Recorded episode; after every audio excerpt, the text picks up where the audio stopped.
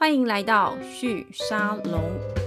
生活的惊喜往往藏在思辨中。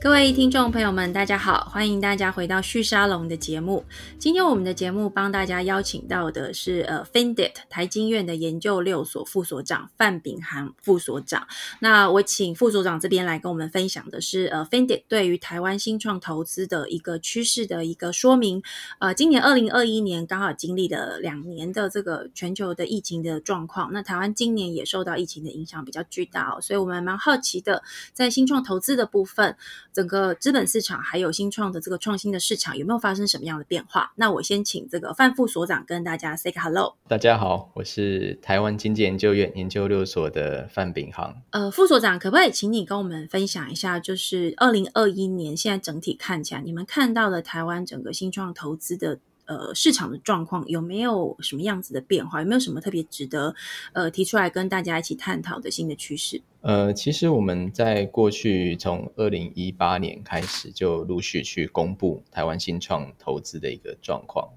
那其实早年是因为我们看到国内的一些新创投资的市场当中，其实相关的数据相对的缺乏，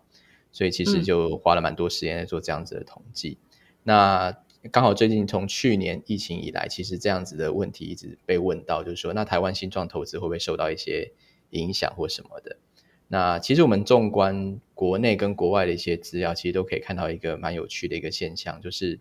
其实大家对于新创投资的这个热度其实并没有消退哦，反而是我们在件数也好，或者在金额上也看到蛮大的一个成长。呃，比方说以台湾来讲的话，在二零一八呃，二零一八年的时候呢，大概投资件数是两百二十一件哈，然后大概投资金额是八亿美元。嗯哼。那二零一九年投资金额稍微下降，但是投资件数增加到三百多。那二零二零年呢，还是一样，投资件数大概三百一十件，那投资的金额达到了八亿七千多万美金。那这样子的一个成长，其实在国外也是这样子哈，就是。在去年疫情的状况之下，其实投资的件数会稍微的下滑，但是投资的金额却大幅的增加。那这件事情反映了一个蛮有趣的一个现象，就是说，大家在面对新创投资，尤其是这样子一个高风险的一个投资环境的时候，当疫情发生，然后风险再叠加上去的时候，投资人会做出什么样子的一个反应？这个是我们希望能够在这个数据当中观察到的一个重点。呃，至少就目前来看啦，就是。呃，市场可能会慢慢出现一个比较两极化的一个反应，就是说，呃，相对于成比较成熟或者是投资者比较有把握的一些项目，它更容易获得投资哦，这是必然。那另外一种就是在疫情之下，呃，可能这一个项目是投资者之前一轮有投过的，那希望能够透过资金的支持协助他度过这一波的寒冬，那这样子的投资项目也会出现。所以在这两个。呃，交互作用的情况之下，其实我们会看到就是数据上的呈现，件数稍微的下滑，因为集中在一些少数的项目上面。那投资的金额增加，因为更投呃会去追逐这些更成熟的一些项目。那这些毕竟是少数，所以在资本追逐的情况之下，价格就会叠高起来。那这样我们是不是可以说，呃，种子轮的这些团队的确在疫情的期间会比较辛苦一点点？呃，确实，就是呃。在这样子两极化的反应之下，我们会发现到，就是说，当你是一间新创企业，然后你想要募第一轮，然后第一次在这样子一个呃私募市场想要找创投啊，或者想要找一些外部的投资者，其实相对来说是比较比较不容更加的不容易啦，应该是这样子这样。嗯，那我我也蛮好奇，就是说，在呃资本市场的这个资金水位上来看的话，它有呃绝对数上面的明显的变少或是变多吗？就是说，投资人手上能够拿来做这样子的投资的钱，是不是呃在整体的规模上面有任何的变化？呃，其实不会耶，就是说就。呃，不管是国内或国外啦的的状况，其实都还蛮类似的。呃，假设我们把整个投资的投资链再往上拉一个层级去看创投的状况，其实我们在去年或者甚至于前年到去年这一段期间，其实一直都有新的放出来，也就是说有更多的资金投入在新创投资这个领域当中。那当然，这个就是会关乎到这些创投们的 track record，就是他们过去投资的一些经历，或者是他们投资的一些绩效，来决定他们能不能够募到下一呃下一笔钱，或者是获得更多 LP 的支持。那在里一八一九甚至到两千年的时候，其实有还是有不不断的有新的放出来。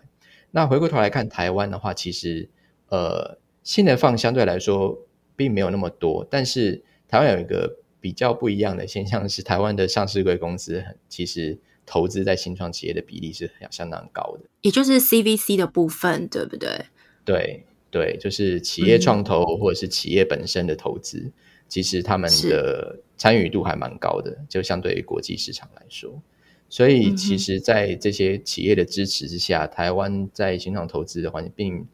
对于疫情的一些冲击，反而是比较没有那么的明显。手法看起来是如此。嗯那如果我们从这些货头的这些新创公司来说，当然就是种子轮可能相对这两年会比较少一点点，但是 A 轮、B 轮或甚至是已经拿过 C 轮的这些公司，它可能为了要度过疫情，又或者是说，呃，在这段期间，它的确本来就已经到了需要再做下一轮增资的这个时间。如果我们从这个种类来看的话，货头的这些新创，它在产业面或者技术端来看，是不是有哪些特性呢？嗯，呃，我觉得这是总嗯，每间新创企业都不一样，他们其实是非常多元的，很难用一个系统化的说法去涵盖说所有的新创都应该如此或都不应该如此。那可能比较一致性的讲法是说，如何去 define 新创企业？新创企业本身就应该面对这样子的一个高度变化的市场当中，能够有更高的韧性。呃，相对于。对啊，相对于中大型企业来说，或传统产业来说，理论上应该是如此。哈，对啊，就是，所以我们会看到说，在过去这段期间，当疫情来了，那这个就是一个市场的冲击。那如何去适应这个市场的冲击，做出反应？反应越快的，适应越快的，那自然就比较容易获得投资者的支持，甚至于自己前一轮的股东的支持。所以，呃，最明显例就是 KK Day，没错。对疫情期间，pivot 很多次，然后甚至于公司的内部创新，那也不断的去 generate 更多不同的那个商业模式出来。那我觉得这样子就是呃，能够展现出新创企业的营运之道。那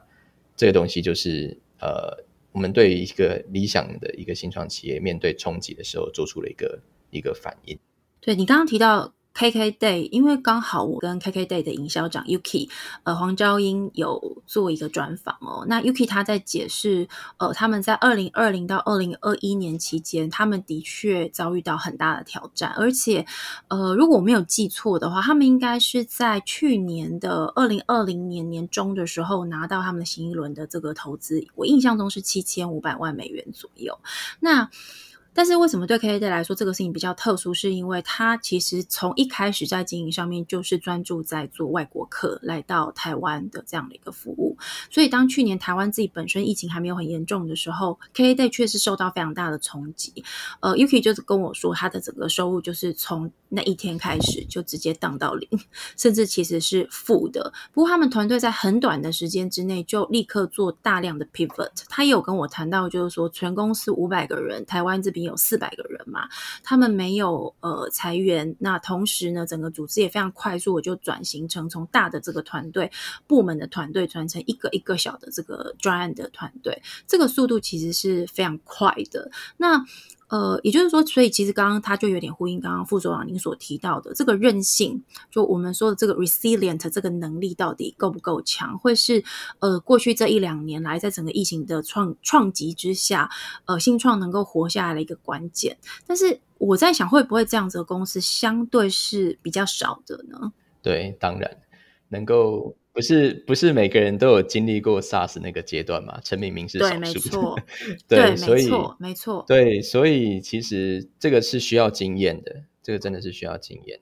所以其实就我们来看，当然就如果你讲的，就是并不是所有的新创企业都能够，创业者都能够有这样子的呃经验去应应这样子的冲击。那不过我觉得这个就是新创应该要有的一个本质，就是。面对不断变化的市场，然后你能够极快速的做出反应，趁你还小，趁你还很新的时候，其实你 pivot 的成本是低的。那那如果以我们这个投资的这个规模来看哦，你刚刚有提到，就是说，其实台湾呃，过去这一八年到一九年，你们看它每年的这个货投金额大概在呃八亿美元，然后每年都持续有一些些成长。如果我们用这个金额的水位来看的话，您预估如果这个呃疫情结束？就是说，疫情真的相对比较趋缓了，那或者是说，疫情的这个新常态，整个全球市场相对的适应度也已经比较高了。台湾接下来在这个新创的这个资金的货头的趋势上面，是不是会有哪一些产业相对来说比较容易？呃，有比较好的机会。我我举一些例子来看，比如说像在医疗的部分，大家会认为那个是台湾，不管是在政府政策上面，或者在人才上面，跟搭配我们的 ICT 产业，在发展上面，也许是一个有趣呃优势的一个领域。又或者是现在在 AI 晶片或者 AI 的硬体软硬整合相关的这个领域上面，也是台湾有一些优势的。呃 f i n d e 有观察到类似的这样子的一个货头的趋势，或者是呃，不管是国内外的创投，对于台湾这些新创公司可。能有的一些兴趣吗？这个可能会分成两个部分来来解读哦，就是对于未来趋势的一个观察。呃，第一个就是呃，虽然我们一直讲疫情疫情，但是其实疫情它是两面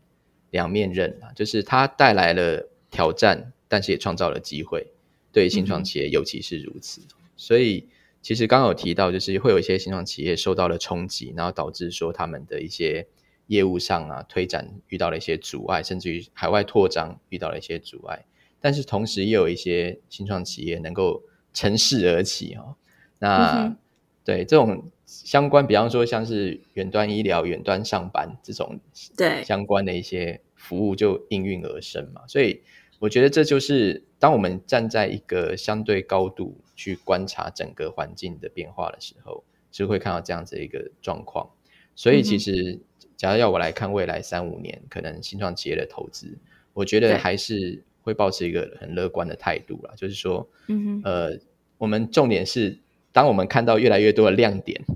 跑出来的时候，不管是像 Google 也好啊，或者 Appear 也好啊，或者是呃耐能也好，这些越来越多的亮点出来说，它其实对新创企业的呃培育产生出更多的种子。也好啊，或者是对于更多的投资者，能够激励他们投入在这样子一个市场当中，都是有一个正向的效果的。所以我基本上还是还蛮乐观，就整体的投资环境。那刚刚第二个问，呃，第二个层面就是在于说领域上面，对，那健康医疗一直都是不管是国内还是国外也好，呃，非常重要的一块哈，尤其是在早期投资的项目当中，呃，第一个它就是资金需求比较大，然后周转时间比较长。所以，对投资者，其实然后这个项目，假如说真的能够成功了，它能够创造出很高的一个技术壁垒。那所以对于创投来说，这个就是一个呃好的一个项目。当然，就是这个心脏要很大颗了哈。那是对。那所以说，其实国内国外皆然。那呃，主要刚刚有提到这种类型的话，里面可能就是比方说像生技制药啊，或者是医疗设备。然后还有一些医疗的一些材料，这几个部分可能就是会比较需要高资本投入的部分。那可是我们在过去这一两年或两三年看下来，其实有越来越多所谓的呃数位化 的趋势进来了，就是说数位医疗加入了 AI，然后或者是远距医疗，刚刚提到，就是这样子的要素进来之后，其实。他们这些新创项目其实并要求的资本的投高资本投入的比例不算高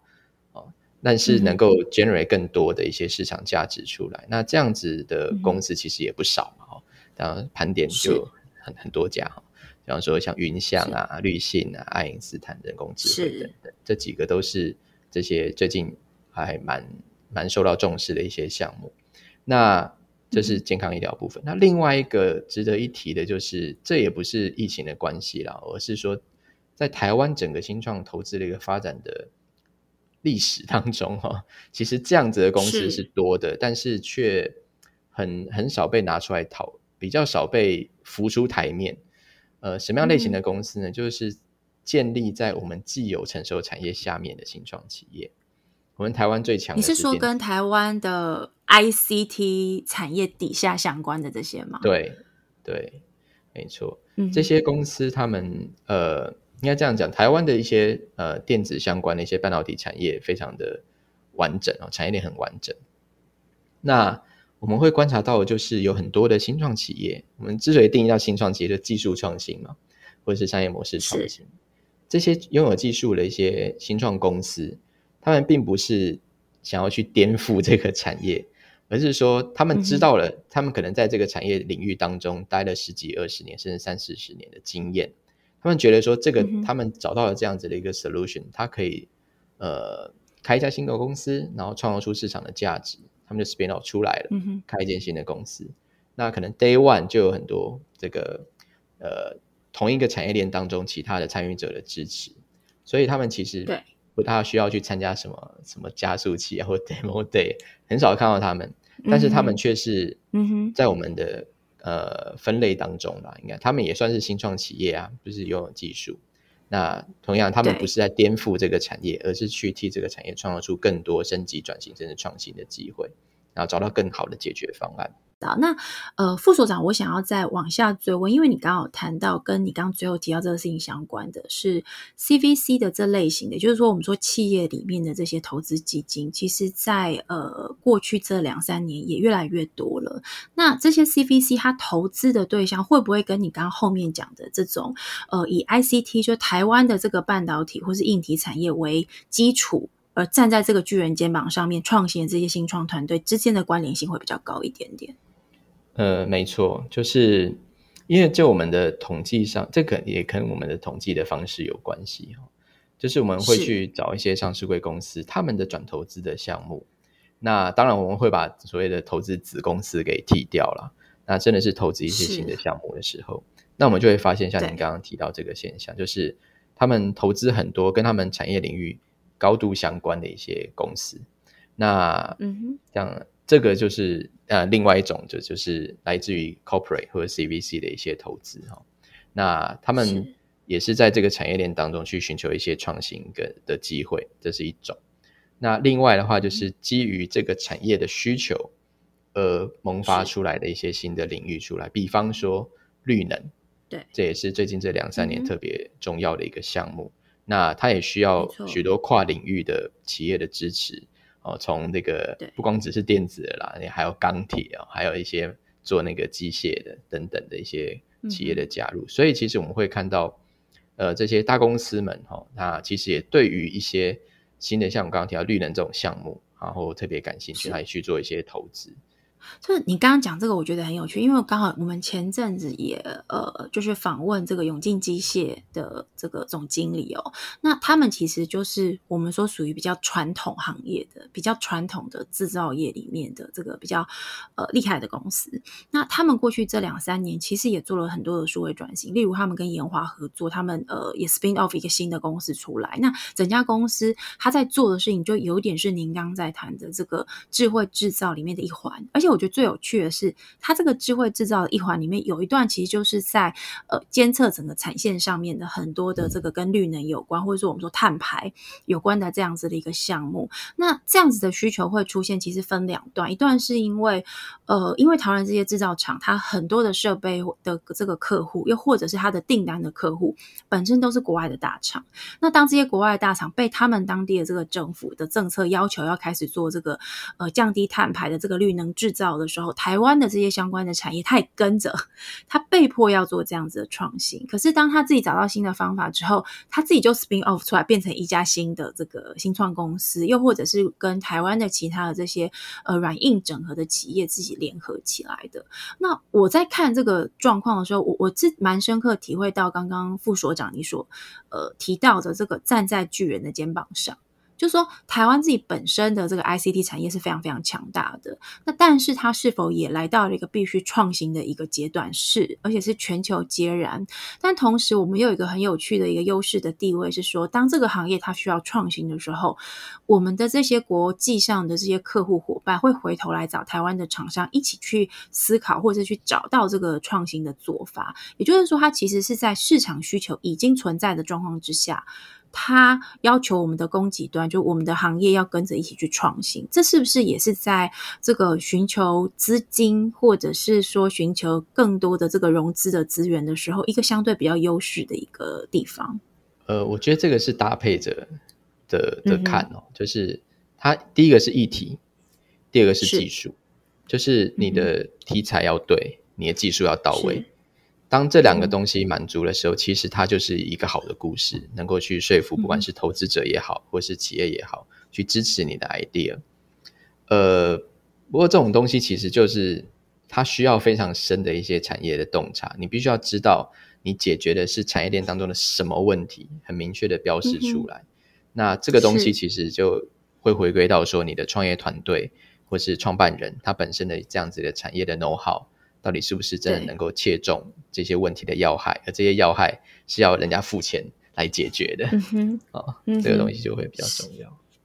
不是，我觉得这个也蛮好玩的，就是这也是为什么过去这一两年我们看哦，就是在呃，我们说相对跟硬体或 ICT 产业比较相关的这些新创公司，它的创办人其实大部分都相对是有些业界经验的，然后呢，可能年纪稍微大一点点，但他的这个解决的问题，我们也可以看到他非常的 specific 的在针对这个行业的需求在做发展。那我们看到一些比较相对偏软体，或者说纯这个网络的这个消费者服务的这种类型的。这个呃创业的团队，我们比较有机会看到一些比较年轻的团队，甚至有些是呃大学生，他在他的学校里面做的这个题目，在毕业之后把它变成一个 business 的一个项目，这个趋势其实蛮明显。我猜这也会是我们在长期观察台湾未来在新创的这个领域上的发展上面会看到的一个世代上的差异的趋势嘛？对，这个其实也也蛮明显的哈，就是会有。一些 所谓的新面孔出来，然后是呃，所谓的新面孔是指说他们可能在一些新的领域或新的产业当中萌芽的，呃，比方说像呃最最明显的例子，可能就是跟区块链相关的题目了，呃，对，那就是一系列，然后呃再来可能还会有一些，比方说像 Podcast，就是一种新形态的一个媒体嘛，所以这个也是会有一些新的新创企业出来在做这样的事情。然后再来的话呢，就是其实它一直延续下来的，也是长期呃不 VC 也好，或者 CVC CVC 也好，也是关注了一个项目，就是呃针对于 To B 的一些软体的服务，嗯不管是在做 CRM 啊，或者是 Marketing、Artech 啊，或者是说 ERP 相关的一些开发，这些一直都有，这些一直都有，所以其实呃。但也不是说就是去区分说什么时代差异啊，而是说会对在台湾是呃蛮蛮有趣的一个现象，你可以观察得到有这样子多元的一个发展，就如同我刚刚讲的，台湾的新创企业其实是很多元的。那我也不能说偏食嘛，就老是在看这些很 high end 的东西，然后再来看 AI 啊，或者是区块链。那其实回过头来看，我们看到一些台湾的一些不管是硬体新创也好，或是电子。领域的一些形状，甚至于传统领域的创新也都有，也都有，所以这些都是我觉得这是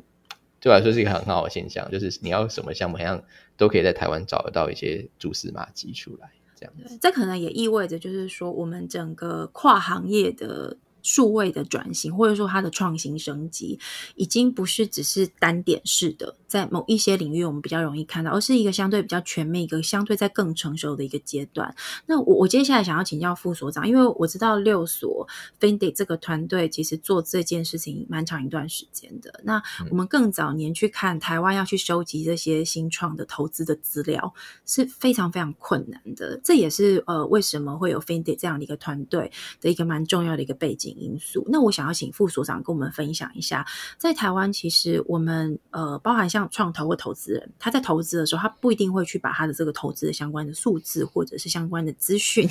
揭露出来哦。那你刚刚也有谈到，其实新创的题目团队非常的多元，也分散在各个不同的地方。当我们要去做一个这样一个比较总体社会的统计跟观察的时候，其实它的困难度是高的。可不可以跟我们分享看看六所？过去这几年，你们怎么样慢慢的建立起这样的资料库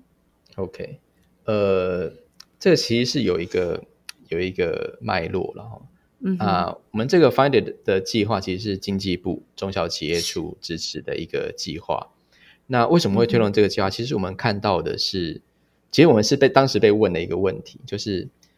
我们现在回过头来看台湾新当年在二零一五年的时候，我们在看台湾新创环境到底发生了什么问题，或是有什么问题是需要政府投入去解决的。对，那我们扫描了一圈下来，发现，哎，为什么资金面的东西一直没有被拿出来讨论？大家那时候在想新创企业的时候，我们想到是补助哦，然后不管是 口发会也好，或者是一些 SBR 的补助，那我们会想到的是借钱融资哦，创业贷款啊，然后我们会想到的是一些，比方说创业的课程，会有老师来教你如何创业，或者是有会计师的专业的，然后呃法律专业的协助你创业开公司。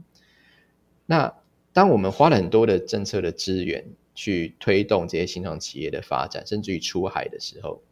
其实回过头来，我们会思考的问题在于说，那另外一端的诱因是什么？嗯，就是呃，我们知道新创企业大概百分之九十基本上都会 fail，对，只有凤毛麟角才有办法存活下来，尤其是非常高度压力的一个环境当中，市场的环境当中。那在这样的情况之下，其实我们某种程度上是希望能够。导入更多市场的要素进来，告诉这些新创企业说，什么样子的东西是能行的，或者是什么样的东西是比较能够获得市场上的青睐，能够活存活下来的。嗯，那我们第一个想到就是投资者，哦，就是创投们，或者是早期会投资这些新创企业，不管是天使啊也好，都是会投资早期项目这些人。那那如何要能够凝聚起这两边，其实就变成是我们这个计划很大的挑战。那所以我们的宗旨就是希望能够揭露出更多早期投资的或早期资金的一个趋势或是脉络，让两边的资讯能够更加的通透。那我们做了蛮多的工作啦，除了呃刚刚有一直提到，就是我们建了一个 database，然后去每一年去统计新创投资的趋势之外，其实我们也做了蛮多的活动，去促进新创企业跟投资者之间的一个交流。那这件事情其实也是过去我们在做的一个蛮长期的一个计划的内容。那今天回归到说，以资料库的形式来，或者是资料的形式或数据的形式来讲的话，其实会变成说当中一个很重要的环节。为什么呢？因为毕竟我们是 智库嘛，我们最重要的工作是要能够针对一些政策也好啊，或者是针对环境也好，提出一些我们觉得可以优化，或是提出一些精进的一些想法跟建议。那这些都是需要一些数据基础来论述的，对。那当我们看到说，其实国外有很多像 Crunchbase 啊、和 CV Insight 啊、PitchBook，有一些国外的 database 有这么多的新创投资的资料，那回过头来看，台湾其实没有。所以其实我们就那时候就在想说，那如何去一步一步的把这个资料库建立起来？那再进一步说好了，就是这个资料其实在台湾相对比较难收集啦，因为。早期投资者又是私募市场，大家都比较低调，没错。而且可 能就算你知道他有投，他也你也很难问到他说到底投了多少。对对，所以这种事情绝对不能用问卷来问，这个注定是会 fail。所以呃，我们的做法其实第一个啦，一定是要从公开资讯来来做哈。那这个话也是确保说资料的相对正确性。就是说啊，比方说从新闻媒体啊、报章杂志上看到的一些谁谁谁获投、谁谁谁获投这样子的一些资讯去做收集，然后再就是，比方说像政府部门的一些投资啊，他们也会揭露相关的一些投资案。那其中也也是刚刚有提到，蛮我们在这个统计资料当中最重要的一块，就是我们把所有上市贵公司他们转投资的资料拿下来，因为上市公司、上市贵公司他们都有财务报表嘛。对，那财务报表上都会揭露一些转投资的一些项目。那当然，这个项目的整理就非常的花时间，因为没错，对，里面会有一些投资在奇怪公司上面，或者是这个数据本身就很难去做一些清理，甚至于透过子公司去做转投资，所以我们会一层一层下去看。你现在剥洋葱一样，一层一层往下剥，还要判断那那一半是不是要的，对不对？对，所以对啊，要要去判断说它是不是一间新创企业，那是不是台湾的新创企业，然后是不是有技术创新或商业模式创新？其实这个都是我们讲，有时候就是工人智慧啊，就是 也没办法。对这种很难标准化的东西，我们也是也去做一些尝试。所以从就慢慢去累积这样子的资料，然后再去跟比方说商业司的登记去比对一下。他们的一些股本的变化，你去确认这些金额的正确性。那其实我们也一直会滚动的去调整我们这样子的一个数据跟资料。对啊。所以其实我我在听哦，你你这样子的，就是说六所这样子的一个研究方法，我相信它很大程度的其实会观察观察到的是，呃，台湾已经既有的这样子的一个产业活力。或者说，我们既有的这些产业的资金的能量，当它要往新创这个方向去移动的时候，你们所观察到在这一面，我相信会是相对比较完整的，因为这些都是透过公开资料，而且又是上市贵公司的这个公开财报里面去筛落出来的。那透过你刚刚讲到这个所谓的工人智慧，这其实是最困难的一段，因为这个是很辛苦的。那你你觉得，如果以呃，就目前为止六所所投入的时间，跟已经去清理的这些资料跟观察的结构来看，你觉得它的这个呃，整个台湾的这个企业类型的，特别是上市贵公司，他们在新创投资的这个取向上面，你你你们会认为它未来还有更大的这个成长的潜力吗？那这样子一个趋势，是不是在某个程度上面也会开始拉动或带动台湾的这个所谓的新创的发展的一个面向，会越来越往这个这个呃产业的类别上去移动？嗯，我觉得这可能是一个趋势啦，这也是市场上本来就是这样。就比方说，我们在统统计上面就会看到说，大概百分之五十以上的案子其实都有 CVC 的或是 Corporate 的参与。对，所以说他们在选择他们的投资标的的时候，势必也会去考量说，哎，是不是能够跟他们的本业能够有所契合？那这件事情就是蛮他们在选择标的的时候蛮重要的一个考量。那不过我觉得这个也是。蛮合理的一个现象，也就是说，其实就算今天就算是一个财务型的投资人，一个 VC 在投资一个标的的时候，其实他也会考虑说，他接下来要怎么样子去出场嘛？不管是 IPO 或是被收购。那假设是被收购的话，当当然，呃，上市贵公司或是一些大型的企业 Corporate 就是他们的一个重要的对象，所以他们也会去做这样子一个考量。所以，呃，我觉得一直都是去符合这样子的一个市场需求是重要的。对，不过，我我觉得今天节目我们请到副所长来跟我们分享，就是第一个是二零二一年，